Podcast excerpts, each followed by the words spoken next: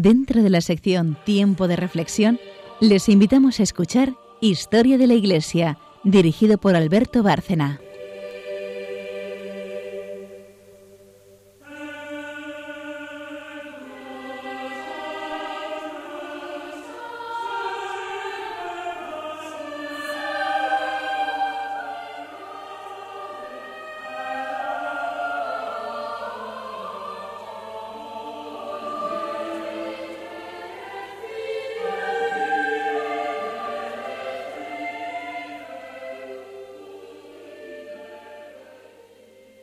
Buenas noches, oyentes de Radio María. Un nuevo programa de Historia de la Iglesia.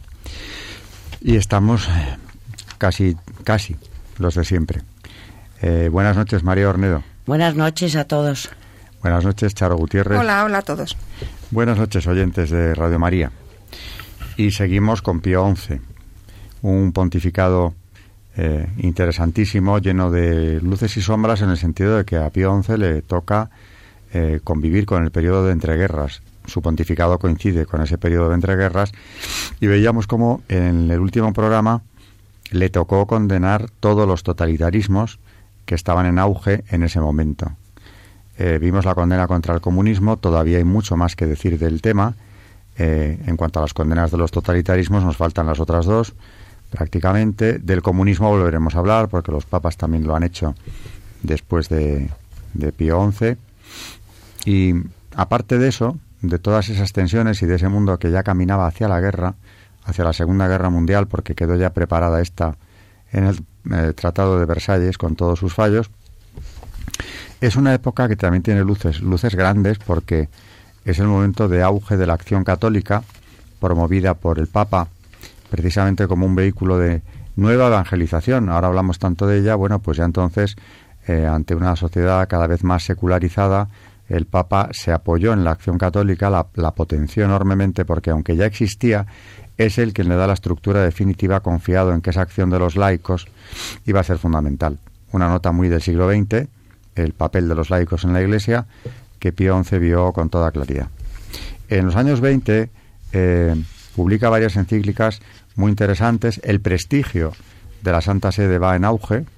Es un momento en ese sentido de florecimiento del cristianismo de gran reconocimiento de la labor del Papa y, en definitiva, eh, un balance muy positivo de este pontificado a pesar de los escollos que ya se veían eh, no tanto como en el horizonte, sino bastante más próximos. Volviendo a la acción católica, eh, Pío XI contaba con ella como un instrumento, decía, de la nueva evangelización en esa sociedad secularizada cada vez más.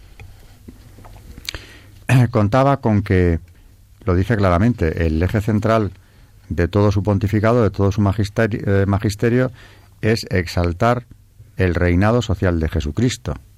Y para eso cuenta con la acción católica, como dice muy claramente en Quas Primas, encíclica en la que desarrolla ese ideal de establecer, de conseguir establecer el reinado social de Jesucristo. Ese reinado social vendría caracterizado por la paz, la paz de Cristo en el reino de Cristo. Eh, ante la amenaza de la guerra inminente, el Papa habla de paz, de ese ideal de conseguir una paz estable que solo se puede conseguir en Cristo. Hay una encíclica que nos ha traído hoy María Ornedo, hablando precisamente de este concepto de la paz y la paz en el reino de Cristo, Ubi Arcano, de 1922, de la que nos va a hacer algunos comentarios, nos va a extractar también algunos párrafos. Sí, esta encíclica eh, se llama La paz de Cristo en el reino de Cristo. Eh, en el objetivo del porqué de esta encíclica, eh, él habla de la pacificación del mundo. Dice, mm, nadie hay que ignore que ni para los hombres en particular, ni para la sociedad, ni para los pueblos, se ha conseguido todavía una paz verdadera después de la guerra calamitosa y que todavía se echa de menos la tranquilidad activa y fructuosa que todos desean. En el punto número dos, hablando de los males presentes, describe así la falta de paz. Dice, admirablemente cuadran a nuestra edad aquellas palabras de los profetas. Esperamos la paz y este bien no vino. El tiempo de la curación y he aquí el terror. El tiempo de restaurarnos y he aquí a todos turbados. Esperamos la luz y he aquí las tinieblas. Y la justicia y no viene. La salud y se ha alejado de nosotros. Pues aunque hace tiempo en Europa se han depuesto las armas, sin embargo sabéis cómo en el vecino oriente se levantan peligros de nuevas guerras y allí mismo, en una región inmensa, como hemos dicho antes, todo está lleno de horrores, de miserias y todos los días una ingente muchedumbre de infelices, sobre todo ancianos, mujeres y niños, mueren de hambre, de peste y por los saqueos. Y donde quiera que hubo guerra, no están todavía apagadas las viejas rivalidades que se dan a conocer o con disimulo en los asuntos políticos o de una manera encubierta en la variedad de los cambios monetarios o sin rebozo en las páginas de los diarios y periódicos.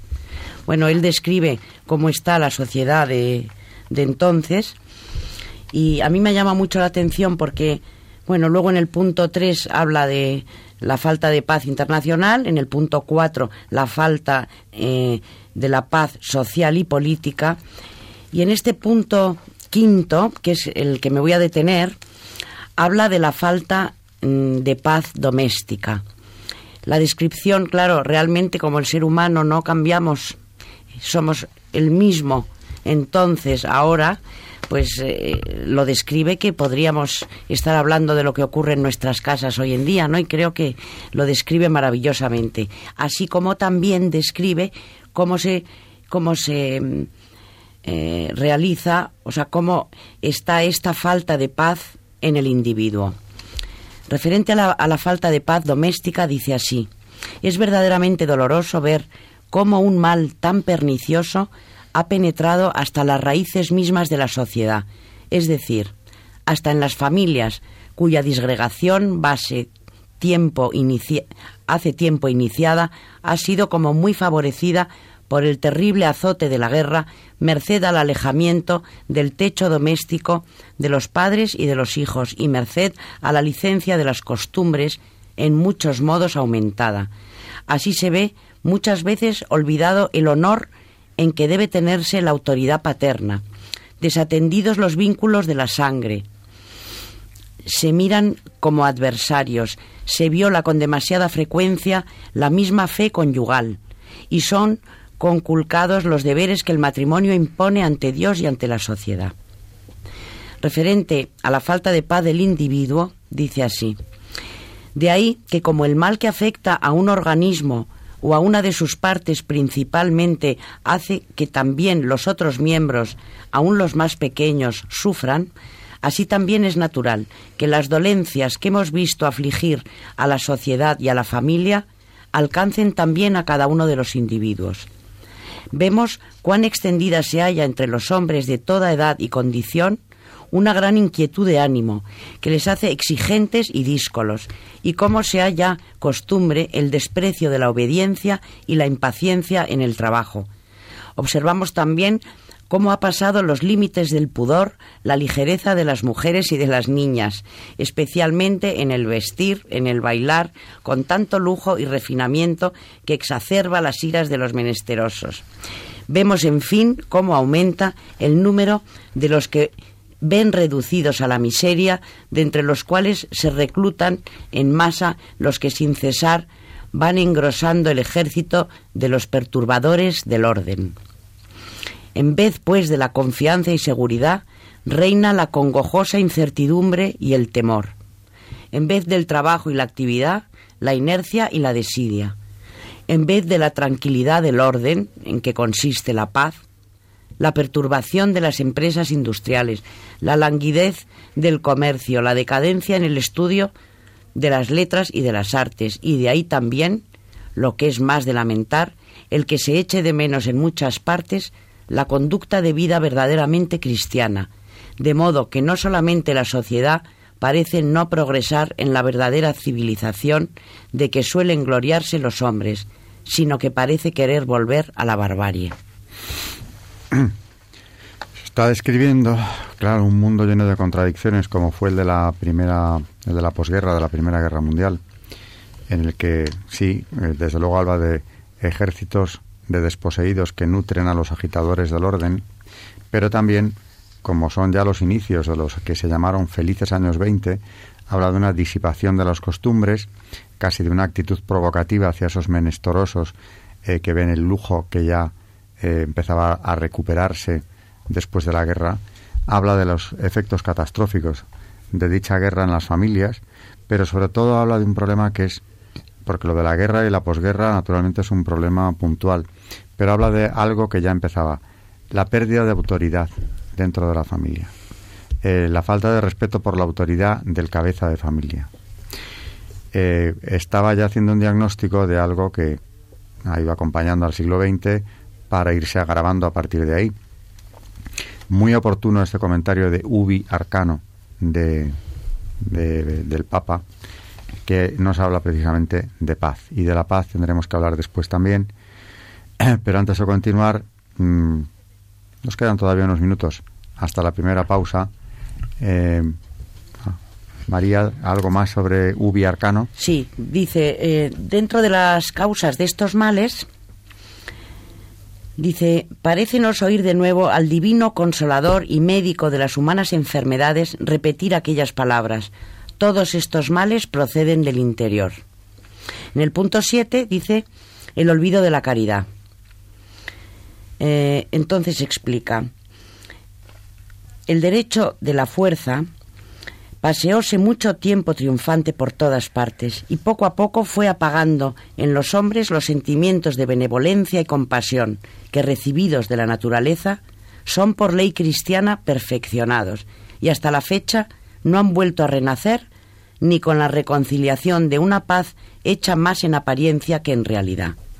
De aquí que el odio al que se han habituado los hombres por largo tiempo se haya hecho en muchos una segunda naturaleza y que predomine aquella ley ciega que el apóstol lamentaba sentir en sus miembros guerreando contra la ley del espíritu. Así sucede con frecuencia que el hombre no parece ya, como debería considerarse según el mandamiento de Cristo, hermano de los demás, sino extraño y enemigo, que perdido el sentimiento de la dignidad personal y de la misma naturaleza humana, solo se tiene cuenta con la fuerza y con el número, y que procuran los unos oprimir a los otros por el solo fin de gozar cuanto pueden de los bienes de esta vida. Habla de la paz, pero también de la amenaza de esa paz. La amenaza que ya era visible habla del odio, de la violencia creciente en esos años, que obviamente era un hecho, y el tiempo vendría a darle la razón. El odio se iba a desatar. La Segunda Guerra Mundial ya no la conoció, muere en el 39, precisamente en vísperas del inicio, vamos, iniciándose la guerra mundial, pero mm, lo que viene a continuación, todo lo que describe ahí de esa situación de odio, de desquiciamiento social, etcétera, no será nada comparado con lo que en realidad ocurrió a partir del año de su muerte. Eh, Habla también mm, de la ansia inmoderada de los bienes de la tierra, ¿no? el apego a las a las cosas materiales, dice, nada más ordinario entre los hombres que desdeñar los bienes eternos que Jesucristo propone a todos continuamente por medio de su Iglesia y apetecer insaciables la consecución de los bienes terrenos y caducos. Ahora bien, los bienes materiales, por la misma naturaleza, son de tal condición que en buscarlos desordenadamente se halla la raíz de todos los males, y en especial del descontento y de la degradación moral, de las luchas y las discordias. En efecto, por una parte, esos bienes viles y finitos, como son, no pueden saciar las nobles aspiraciones del corazón humano, que criado por Dios y para Dios, se halla necesariamente inquieto mientras no descanse en Dios. Por otra parte, como los bienes del espíritu, comunicados con otros, a todos enriquecen, sin padecer mengua, así por el contrario, los bienes materiales, limitados como son, cuanto más se reparten, tanto menos toca a cada uno, de donde resulta que los bienes terrenos incapaces de contentar a todos por igual, ni de saciar plenamente a ninguno, son causas de divisiones, de tristeza, verdadera vanidad de vanidades y aflicción del espíritu, como les llamó el sabio Salomón después de bien experimentado. Y esto que acaece a los individuos, acaece lo mismo a la sociedad. ¿De dónde nacen las guerras y contiendas entre nosotros? pregunta Santiago Apóstol. ¿No es verdad que de vuestras pasiones? Verdaderamente describe el apego a lo material que estamos padeciendo hoy y que lo estamos viendo con toda esta cantidad de cosas que pasan en la sociedad, ¿no? La gente apegada tantísimo, que nos apegamos tanto a lo material. Oye, ha ido a más. Que ya... Ese materialismo que describe ahí, en Nubi Arcano, eh, es una característica del siglo XX, pero ha sido creciente. Y es curioso que lo señale como una de las causas de violencia, de ruptura de la paz. El materialismo, claro que trae esa ruptura de la paz, puede ser causa muchas veces de, de la misma. Venían tiempos, desde luego, especialmente violentos. Venía la catástrofe mayor que han visto los tiempos, eh, desde luego, el siglo XX. Incluso antes no se registra una guerra tan devastadora, brutal y cruel como fue la Segunda Guerra Mundial. Eh, precisamente en ese contexto, incluso en un momento tan oscuro como ese de la guerra, eh, la Iglesia sigue dando santos. Precisamente hoy Charo nos va a traer a San Maximiliano Colbe. Un santo eh, mártir de la Segunda Guerra Mundial que muere precisamente como víctima de esa violencia desatada, de ese odio rampante que ya en el 22 denunciaba el Papa en Ubi Arcano. Después de la pausa empezamos con la biografía de este gran santo eh, que es todo un ejemplo a tener en cuenta.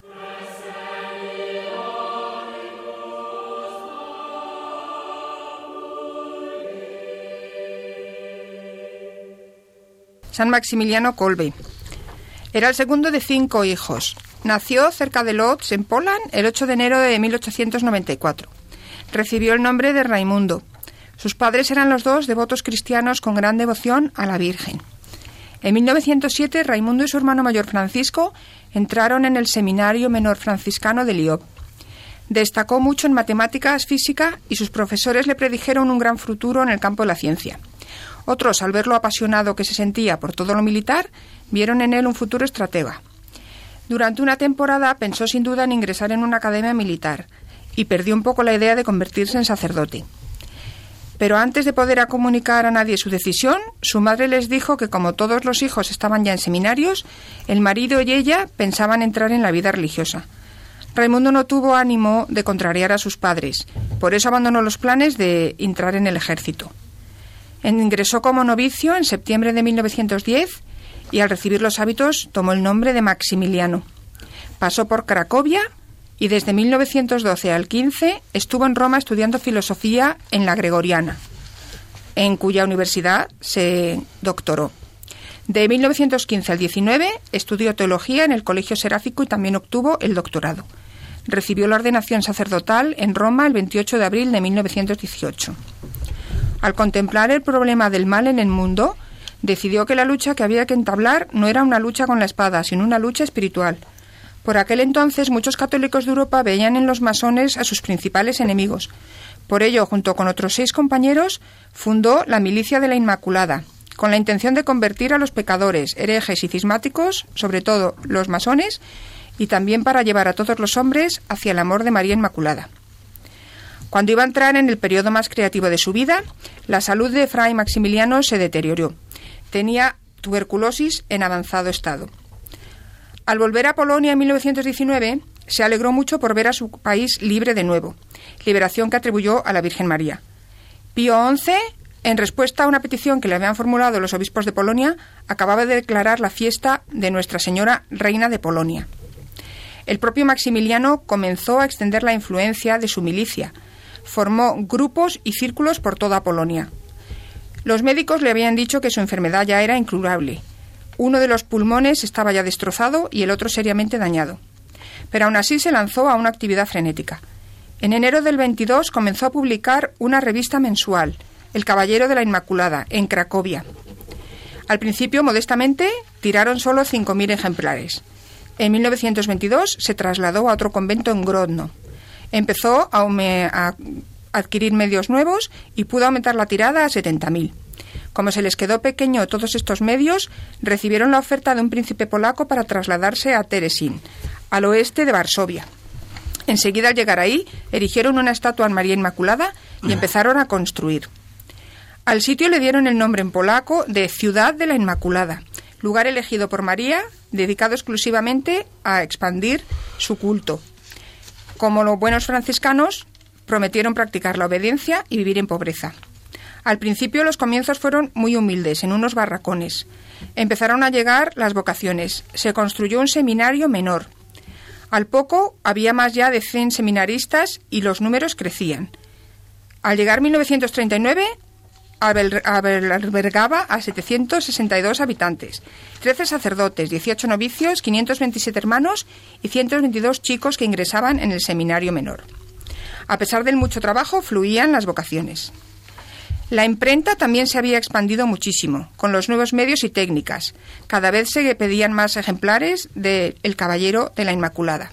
En 1935 imprimieron también un católico, un diario católico, El Pequeño Diario. Maximiliano no se contentaba solo con ejercer de periodista. Instaló también una estación de radio en la ciudad de la Inmaculada. Pero Polonia se le quedaba pequeña. Su espíritu inquieto le hizo buscar nuevos horizontes. Aunque el seminario menor se había comenzado en 1929, no quiso esperar a que los sacerdotes estuvieran entrenados para empezar él mismo una misión en tierras extrañas. Con la bendición del Padre General, Maximiliano se preparó para una expedición. El 26 de febrero del año 30 salió de Polonia con cuatro hermanos camino del lejano oriente. Pasaron por Port Said, Saigón y Shanghái y el 24 de abril llegaron a Nagasaki, en el Japón. Aquí el, el obispo les dio permiso para permanecer. El arzobispo estaba muy contento al saber que él tenía dos doctorados, por eso le propuso que ocupara la cátedra vacante de filosofía en el seminario diocesano y que a cambio se le permitiría imprimir la revista. Los comienzos fueron muy duros, pero un año después la ciudad de la Inmaculada de Japón se inauguró y recibió el nombre de Jardín de la Inmaculada. La construyeron en la ladera de un monte. Al principio se les achacó que eligieran un lugar tan raro. Lo hicieron por pobreza, pero demostró ser una elección muy atinada. Pensaban que estaba loco por construir en una ladera muy inclinada. Pero en 1945, cuando la bomba atómica arrasó Nagasaki, el Jardín de la Inmaculada no recibió más daños apenas que unos cuantos cristales rotos. Hoy es el centro de la provincia franciscana allí. Fray Maximiliano demostró ser un misionario muy sabio. No intentó nunca imponer las ideas occidentales a los japoneses. Respetaba sus costumbres y buscaba lo que hubiera de bueno en el budismo y en el sintoísmo. Entró en diálogo con sacerdotes budistas y algunos se hicieron amigos suyos. Fundó un noviciado y un seminario menor. Su salud se iba deteriorando rápidamente. En 1932 decidió buscar nuevos horizontes. Dejó Japón y se embarcó hacia Malabar donde comenzó otra vez a fundar una tercera ciudad de la Inmaculada. Pero sus superiores le pidieron que volviera a Japón porque no se podía permitir el lujo de prescindir de ningún sacerdote. En otro de sus viajes pasó por Siberia y pasó también tiempo en Moscú. Allí pensó incluso en editar la revista en ruso, lengua que conocía, y se había también tomado la molestia de estudiar a los marxistas. Al igual que Pablo, que el Papa Juan XXIII, buscaba siempre el bien incluso en sistemas que fueran malos. En 1936 se le llamó a Polonia y abandonó Japón definitivamente. antes de que empezara la Segunda Guerra Mundial, Fray Maximiliano habló con sus frailes sobre el sufrimiento. Les decía que no tenían que tener miedo porque si aceptaban el sufrimiento con amor, se acercarían más a María. A mediados de septiembre del 39, la ciudad de la Inmaculada estaba ya ocupada por los alemanes invasores. La mayoría de los habitantes habían sido deportados a Alemania, entre ellos Fray Maximiliano. Pero el exilio no duró mucho. El 8 de diciembre se dejó libre a los prisioneros. Por entonces volvió a la ciudad de la Inmaculada y se embarcó en otro tipo de actividad. Comenzó a organizar un refugio para 3.000 polacos refugiados, entre los que se encontraban 2.000 judíos. Por supuesto, la comunidad cayó bajo las sospechas de los alemanes y recibió una observación muy meticulosa. El 17 de febrero del 41 se le arrestó y se le mandó a la ignominiosa prisión de Paviak en Varsovia. Aquí se le señaló para especiales malos tratos. Cuando le veían rezar el, rosario, uno de los oficiales le preguntaba si creía en Cristo. Cuando decía que sí, le daba una bofetada. Al poco tiempo le despojaron de su hábito, se lo llevaron y le pusieron el uniforme de prisionero. El 28 de marzo, Fray Maximiliano fue trasladado con otras 300 personas de Paviak a Auschwitz. Allí se le puso el uniforme de rayas de convicto y se le marcó con el número 16.670. Inmediatamente lo colocaron a trabajar llevando grandes bloques de piedra para construir uno de los muros del crematorio. El último día de mayo se le encomendó, junto a otros sacerdotes, a una sección dirigida por un excriminal, al que llamaban el sanguinario Clot. Estos hombres no son más que parásitos, decía, que se pongan a trabajar. Les obligó, sobre todo a los sacerdotes, a cortar y llevar encima grandes troncos de árboles. Todo el día hacían el trabajo sin parar y además lo tenían que hacer corriendo y mientras los guardas les pegaban. A pesar de solo tener un pulmón, el padre Maximiliano aceptó el trabajo y los golpes con una gran calma. Crot le tenía un odio mayor cada vez y le daba y le encomendaba tareas muy pesadas más que los de los demás. A veces cuando algunos les intentaban ayudar, les decía que no para que no se expusieran a mayor peligro. Siempre confiaba en la Virgen y en la fuerza que le daba. Un día, el sanguinario Crot encontró una placa de madera pesadísima, se la puso encima y le obligó a correr. Al caer, le pegó en el estómago y mandó que se le dieran 50 azotes. Al perder la conciencia, lo arrojó al barro y lo dejó, lo dio por muerto. Los compañeros lo rescataron, lo llevaron al hospital. En grandes sufrimientos pudo todavía escuchar confesiones y hablar con otros compañeros sobre el amor de Dios. En Auschwitz donde el reino parecía ser del hambre y el odio, este hombre abrió su corazón a otros y les hablaba del infinito amor de Dios. Nunca pensaba en sí mismo. Cuando se racionaba la comida, a veces dejaba la cola para quedarse él sin comida y que le llegara a otro. En otras ocasiones compartía lo poco que tenía. Cuando le preguntaban si esa negación de sí mismo tenía sentido en un lugar donde todos estaban embarcados en una lucha por la supervivencia, respondía Todo hombre tiene un objetivo en la vida. Para la mayoría de ellos es volver a casa con sus familias y sus esposas o con sus madres. Yo lo que hago es entregar mi vida por el bien de todos los hombres. Se acercaba el acto final del drama. Lo vamos a relatar en palabras de varios de los testigos. En el verano de 1941, a finales de julio, la sirena del campo anunció que se había dado una fuga. Cuando nos hicieron formar por la tarde, se descubrió que faltaban tres prisioneros.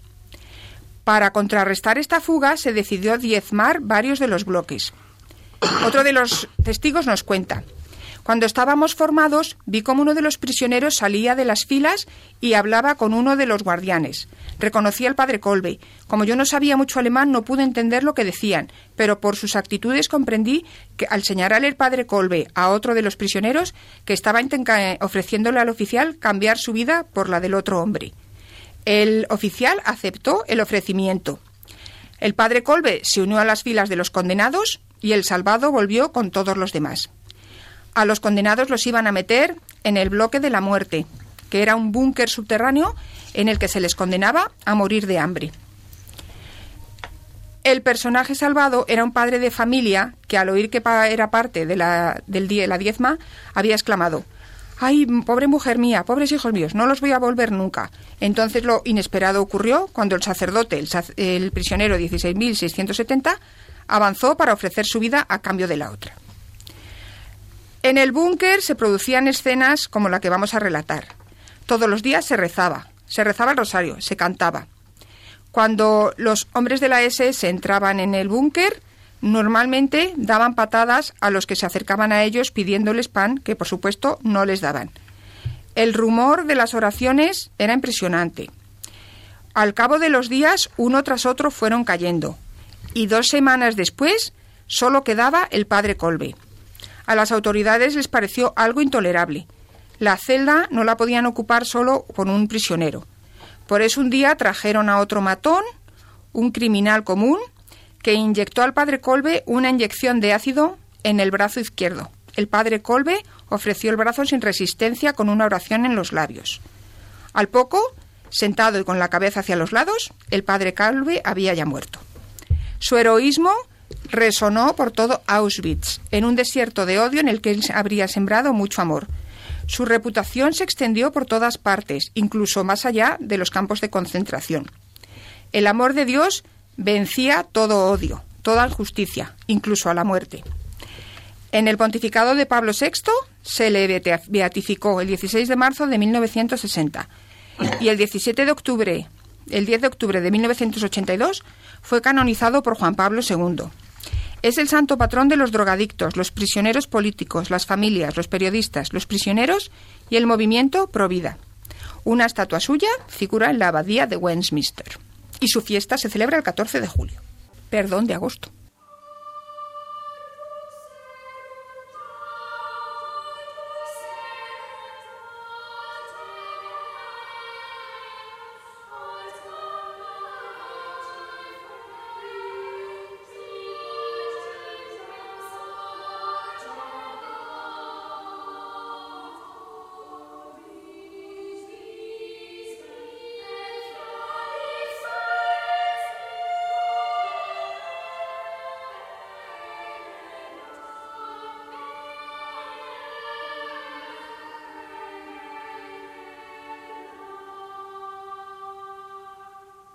Una historia maravillosa de amor en medio del odio, por amor a Cristo principalmente y a los demás, el mandamiento mayor.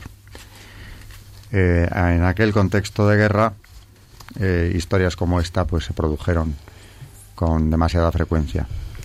Y nos, esto nos lleva a pensar otra vez en la paz con la que hemos empezado el programa, con lo que en relación con la paz y con el reinado de Cristo decía el Papa Pío XI en Ubi Arcano. Para terminar hoy, me gustaría mm, que María, la voz del Magisterio en el programa, nos hable precisamente de la paz, eh, de la visión que tiene la Iglesia Católica de la paz. Y nada mejor que ir al catecismo, lo ha traído precisamente para eso, y acabar con esta cita. Que vuelvo a repetir que no, no podemos dejar de leer el catecismo de la Iglesia Católica porque es que es una joya. Habla de todos los temas que tratamos en historia de la Iglesia y de cada tema en particular, dando citas de cada frase que dice y, que lo tenemos muy a mano. Hablando de la paz, en el punto,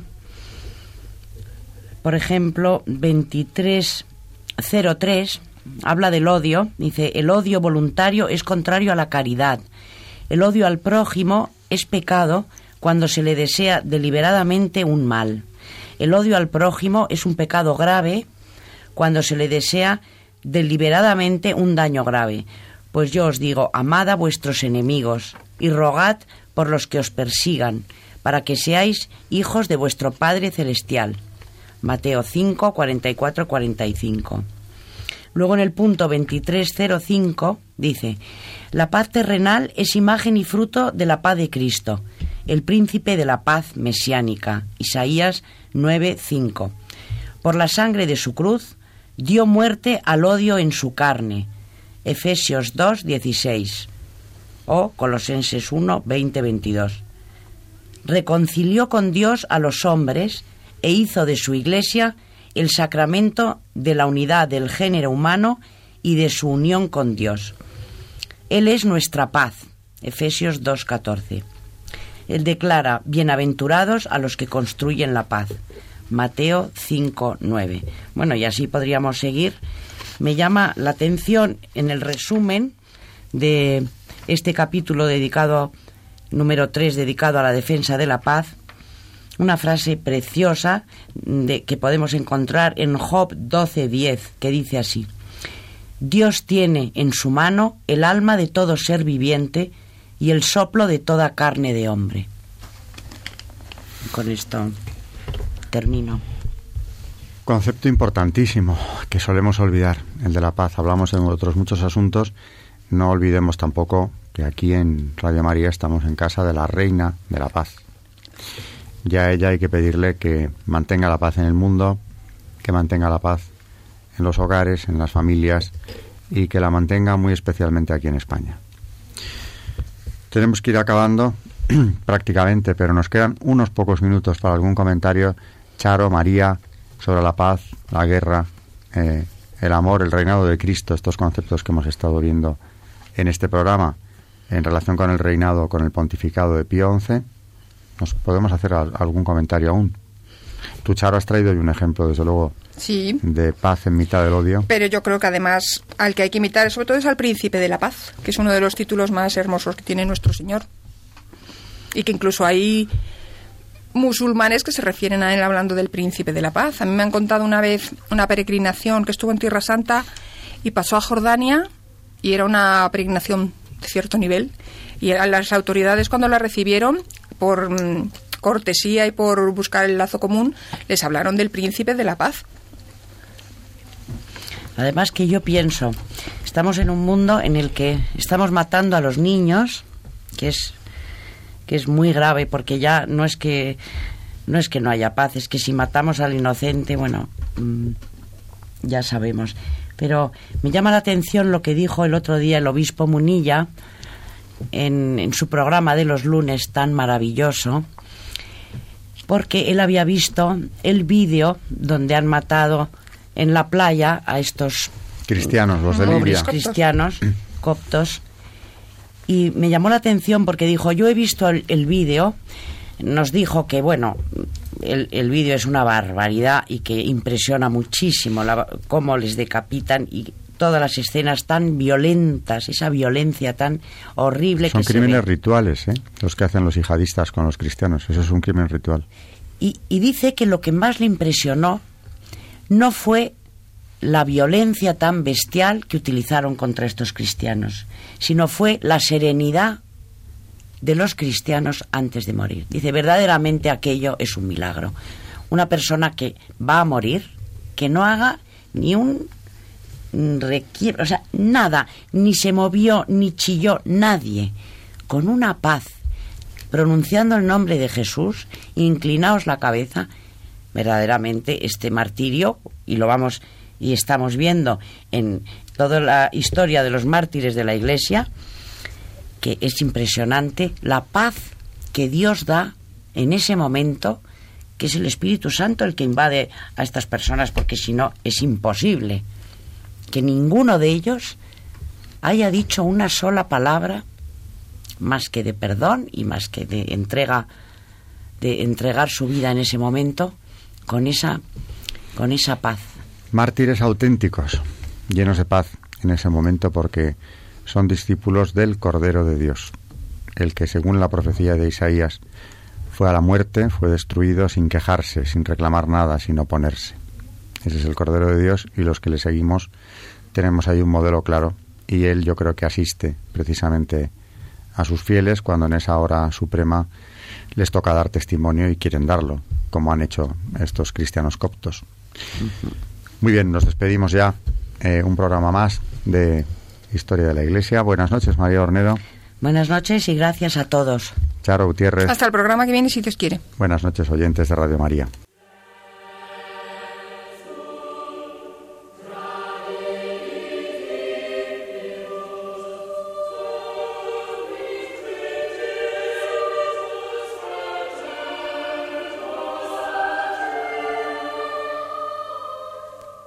Y así finaliza en Radio María Historia de la Iglesia, dirigido por Alberto Bárcena.